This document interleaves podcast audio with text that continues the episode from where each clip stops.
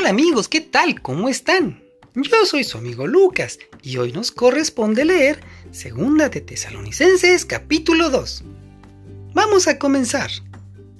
Cuando nuestro Señor Jesucristo regrese, nosotros nos reuniremos con Él. Por eso les rogamos, hermanos, que no se dejen confundir tan fácilmente.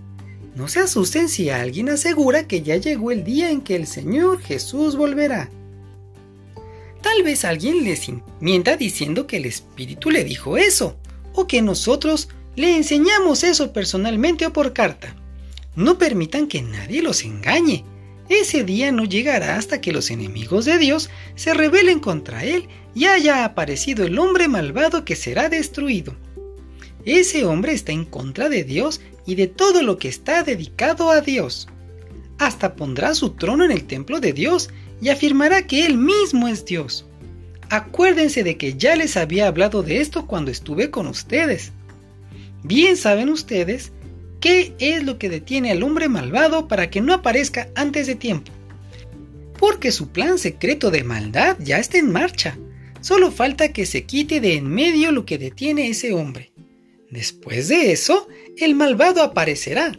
Satanás lo ayudará a engañar a muchos con señales y falsos milagros, engañará con toda clase de mentiras a los que no quisieron amar y aceptar el verdadero mensaje de Jesucristo. Mensaje que podría haberlo salvado del castigo que recibirán.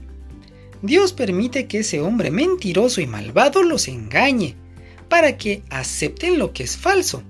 Así, Dios castigará a todos los que no han querido creer en el verdadero mensaje y son felices haciendo el mal. Pero cuando el Señor Jesús vuelva, todo su poder y gloria, destruirá con el soplo de su boca al hombre malvado y le quitará su poder. Pero nosotros siempre debemos darle gracias a Dios por ustedes. Dios los ama y los eligió desde un principio para que se salvaran del castigo. Los eligió por medio del Espíritu que los separó para Él y porque ustedes aceptaron la buena noticia. Dios los llamó por medio de la buena noticia que les anunciamos, para que participen del poder y de la gloria de nuestro Señor Jesucristo.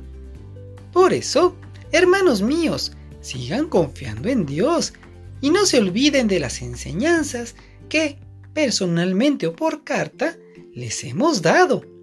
Nuestro Padre es bueno, por eso nos ha amado y nos ha dado el consuelo eterno y la seguridad de que seremos salvos.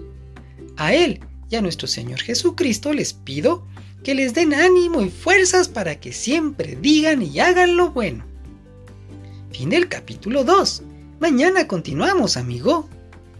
Bye.